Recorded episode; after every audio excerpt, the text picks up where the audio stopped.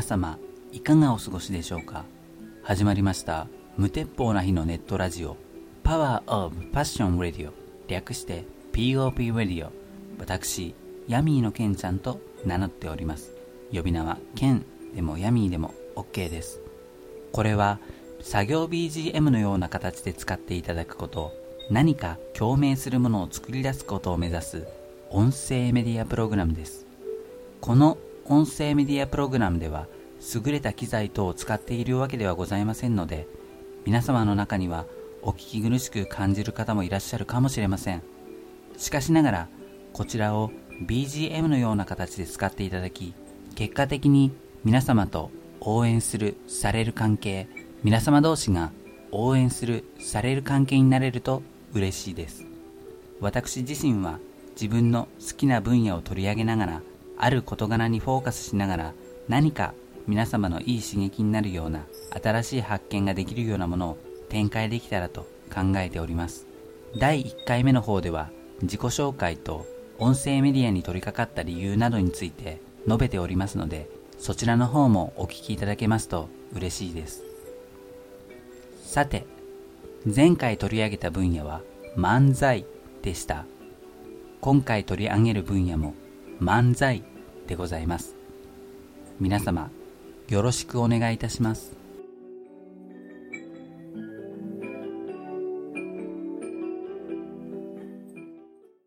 パワーアップパッションパッパッションラディオ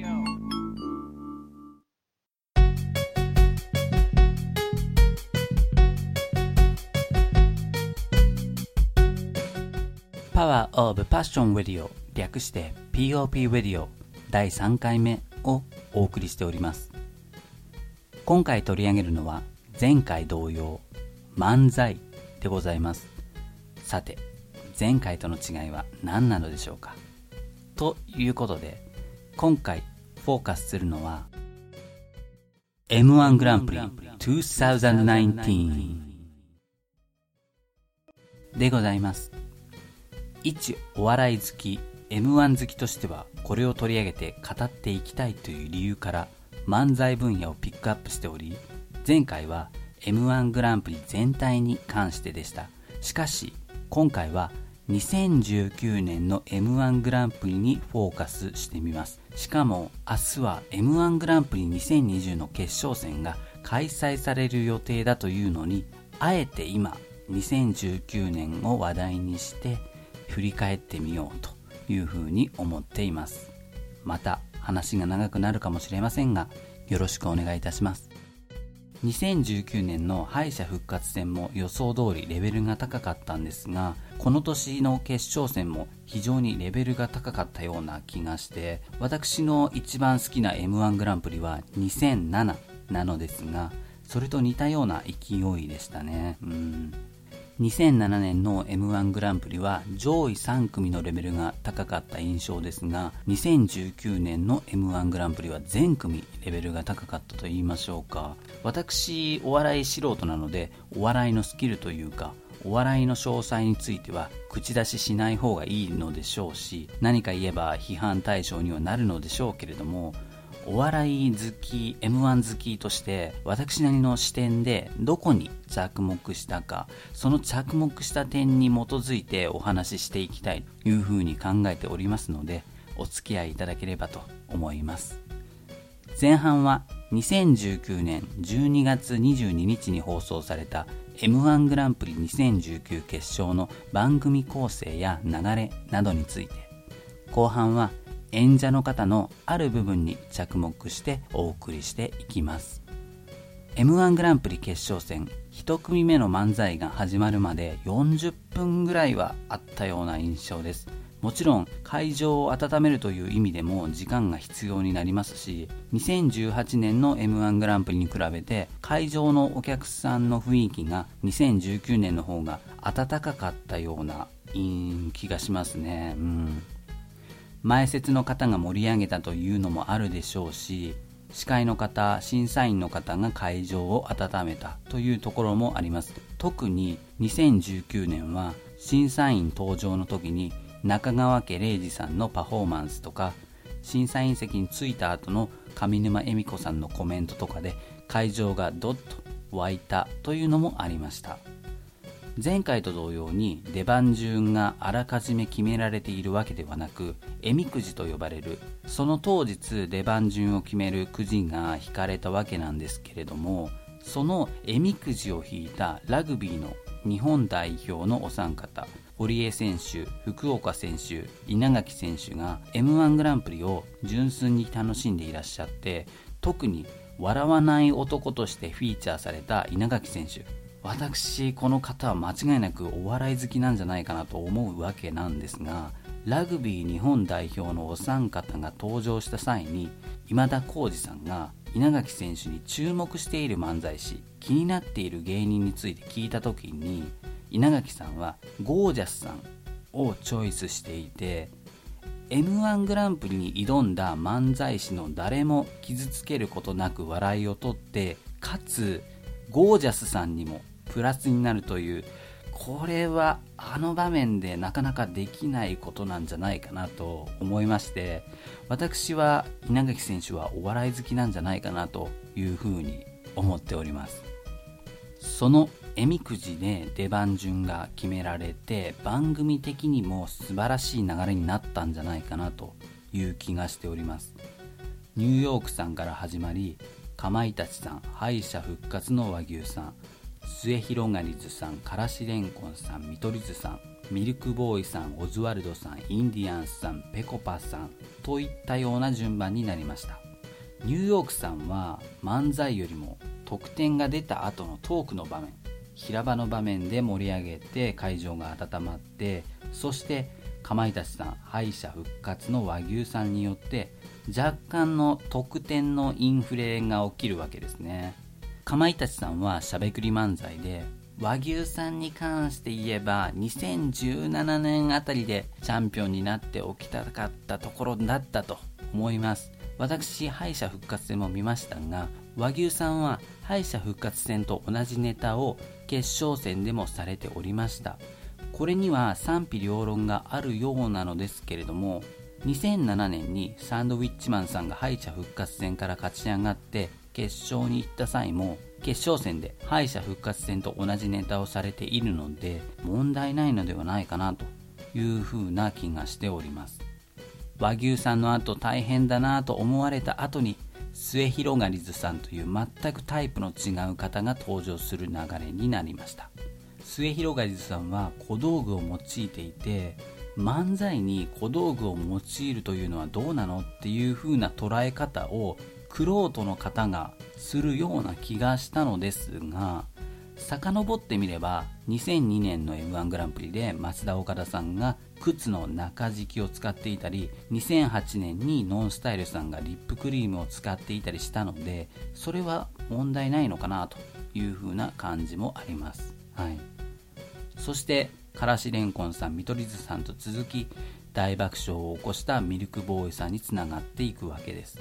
ミルクボーイさんの得点が発表された後上沼恵美子さんは拍手を送りそれにつられるようにダウンタウンの松本さんもうダウンタウンというコンビ名が使われていなくて松本人志さんという個人名なんですが松本さんが拍手を送りそれにつられるように中川家礼二さんも拍手を送っていらっしゃいました。このミルクボーイさんの後まあやりづらいだろうな。というところでオズワルドさんがその後に続きました。こう何て言うんでしょうね。順番の中で緩急がついたと言いましょうか。ミルクボーイさんとまたタイプの違うしっとりとしたオズワルドさんが入っているということでいい流れになったんじゃないかなと思っています。うん。その後インディアンズさんが続きそして最後にドラマを生んだ吉本興業所属ではないぺこぱさんにつながるわけです。ぺこぱさんの得点が和牛さんの得点を2点ほど上回って最終決戦に進出が決まった際に上沼恵美子さんが拍手を送っていらっしゃるんですけれどもこれは上沼さんの和牛さんに対する思いとかぺこぱさんの漫才をもう一度見たいという気持ちとかがあってそういう風になったのかなという風に思います。吉本興業以外の芸人で最終決戦に進出したのは2008年のオードリーさんナイツさん以来ということでこれもちょっとした快挙なんじゃないかなと感じますね。はい。だいぶ時間が経っております。本当は現場スタッフさんのこととかも述べたかったんですけれどはいちょっとここで止めておきます。m 1グランプリ2019のチャンピオンはミルクボーイさんでした。番組最後のミルクボーイさんの言葉漫才のつかみで使っていた〇〇をいただきました。番組の最後にトロフィーをいただきましたと述べてラストを彩りました。漫才師にとって m 1グランプリが復活したということは非常に喜ばしいことなのではないでしょうか。後半は演者の方のある部分に着目してお送りしてまいります。今回は曲はなしでございます。一旦インターバルです。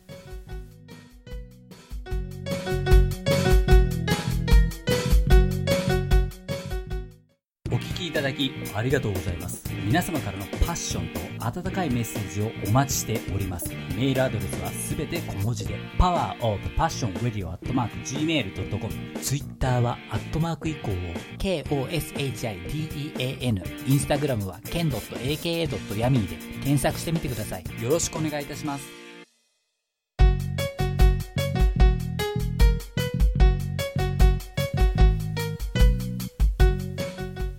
パワーオブパッション Radio 略して POP Radio 第3回目をお送りしております。フォーカスタイム後半です M1 グランプリ2019にフォーカスを当ててお送りしております。後半は漫才師の方のある部分に着目してお送りしてみようと思います。3点ほどございます。まず1点目所作です。ナイツの花輪さんが見取り図さんに指摘しておられました所作ですが上位に位置している漫才師の方は無駄がなくてかつ必要な箇所のみ動いていらっしゃるという印象でした。ミルクボーイさんは所作に無駄がなくて耳だけの情報で面白いと感じることができますしまたかまいたちさんで言えばツッコミの濱家さんがステージを十分に使って動いてお客さんを引き寄せていらっしゃってぺこぱのツッコミの松陰寺さんはキャラクターを生かした動きをしていて一見邪魔な動きに見えるもののキャラクターがあるからこそそれが生きた動きになっているのかなと。ぺこぱのボケのシュウペイさんもツッコミの松陰寺さんのセリフの間若干顔を松陰寺さんの方に向けてみたりとかツッコミのセリフの間中じっとしていたりとか全然無駄がないなという印象が個人的にはありました。はい2点目風貌です。2019年で言えば緑のダブルスーツ紫色のスーツ着物サスペンダーなど様々なものがございました。ミルクボーイさんは角刈りで緑色のスーツを着用されてあの声で突っ込んでいらっしゃるので視覚的情報が聴覚的情報を邪魔せずスッと入ってきやすくぺこぱさんで言えば以前までは奇抜な着物を着ていらっしゃったようですけれども今回はスーツを着用されて落ち着きが増して視覚的情報が聴覚的情報を邪魔せずに内容が入ってきやすくなったのかなというふうに思います。はい。衣装の重要性と言いましょうか。そういうものを感じましたね。うん。そして3点目。これが一番大事だと思っているのですが声でございます。私も声は意識しているんですけれどもなかなかうまくいかないですね、うん、聞き取りやすくて声が通っている方が多かった印象で特にツッコミ担当の方に多かったようなそうですね。ミルクボーイさんぺこぱさん和牛さんオズワルドさんなんかがそうで声によって入ってくる情報の感覚といいましょうか。受け手側の受け取る情報の感覚捉え方が声によって全く異なってくるというふうに感じました。さらに言えば声が乗った喋りの間何と言うんでしょうこう声を乗せて喋る際に間が伴いますので声プラス間というものが受け手側にいかに影響作用するのかっていうのを再認識いたしました。ぺこぱさんで言えばこう一言が長いんですけれどその一言を一息で言えていてかつ前半と後半でツッコミに抑揚があるというこれはなかなかできないんじゃないかなというふうに思うんですね。オズワルドさんも落ち着いたしっとりしたトーンで情報が入ってきやすかったですしまたこう簡単符の使い方といいましょうか。えとかおとかうーんとかいう言葉表現をミルクボーイさんとかぺこぱさんはこう自然な感じで出していらっしゃって素の感じが出ていてよかったなというふうに感じました。情報内容が受け手側にとってこう映像として描けるものになっているかというのがポイントだと思いましてこれはコント漫才と比べるとしゃべくり漫才でそれを出すのは難しいんじゃないかなというふうに感じました。またこうツッコミの方が鍵を握るようになったことを改めて実感しております。昔はうなずきトリオと呼ばれるものがあったようにボケの方が優位でツッコミの方がおまけのような形だったのがツッコミで笑いを取る形。ツッコミがボケに負けないスタイルに変わり例えばそうですね銀シャリさんとか学天則さんとかミキさんとか。以前は最初にボケの人にフォーカスが当たっていてもツッコミの人が実力を上げてその力を発揮してくるとコンビで株が上がる印象がありました。ダウンタウンさん博多華丸大吉さんフットボールアワーさん爆笑問題さんオードリーさんなんかがそんな感じかなと思います。ぺこぱさんで言えばツッコミの松陰寺さんにフォーカスが当たりがちなんですけれどボケのシュウペイさんが実力を上げて力を発揮してくるとオードリーさん的な跳ね方をするんじゃないかなと予想しておりますこうオードリーさん的な跳ね方を予想していたのでぺこぱさんは m 1グランプリにはもう出ない方がいいんじゃないかなというふうに思っていたのですが今回出場されていてこう取材とかテレビとかでお忙しいはずなのに今回準決勝まで進んでいらっしゃるので純粋にすごいなというふうに思います。はいツッコミとボケの関係で言うとこうツッコミが出過ぎてもいけないしボケが出過ぎてもいけないしこうバランスというものが大事になってくるのかなと。そういう点ではかまいたちさんは絶妙なバランスなのかなとちょっと千鳥さんに近いのかなという印象もあります。はい。個人的な感覚としてボケの方のトーンは下がりがちなんじゃないかなとそれで漫才のテンポが速くても声が良ければ情報がスッと入ってきやすいその代表というのが海原千里マリさんなんじゃないかなと思います。漫才の展開は海原千里マリさんは早いんですけれど海原千里マリさんは声がいいのですごく情報が入ってきやすくて聞き取りやすいというのがありますね。はい。そんなこんなで所作風貌声に着目して述べていったわけですが私みたいなお笑い素人がこんな感じで話してしまいましてただお笑い好き m 1好きということでお許しいただければと思います。はい。今回は m 1グランプリ2019にフォーカスを当ててお送りいたしました。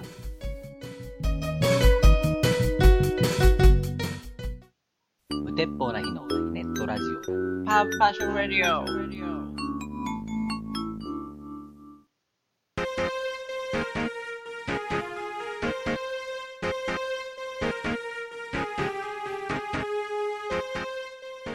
はい。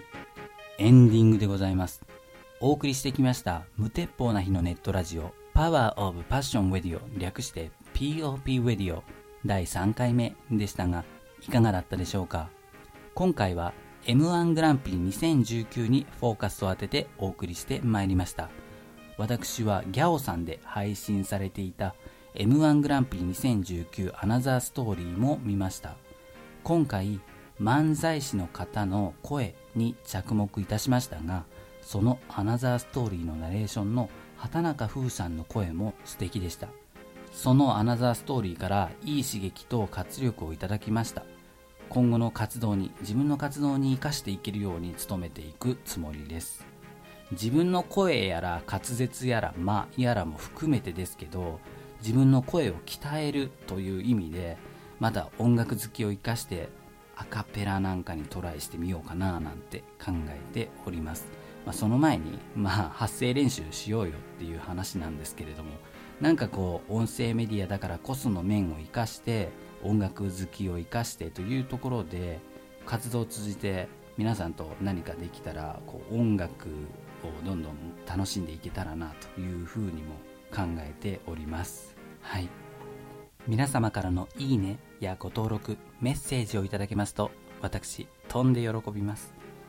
メールアドレスはすべて小文字で powerofpassionradio.gmail.com です。すべてのご希望にお答えすることは難しいですが目を通させていただきます。また私自身が関心を抱いたものに関しましてはこちらからメッセージを送らせていただく場合があるかもしれませんのでご了承ください。YouTube の方でご登録いただいている方スタンド FM の方でフォローいただいている方ありがとうございます。このプログラムは土曜日にアップすることを目標にしております。次回予告をしておきましょうか。次回は音楽についてピックアップする予定でございます。話が長くなってしまいがちなのでこう端的に述べられるように努めていく所存でございます。はい。最後までお聴きいただきましてありがとうございました。Power of Passion Radio お相手はヤミーのケンちゃんでした。それではまたお会いしましょう。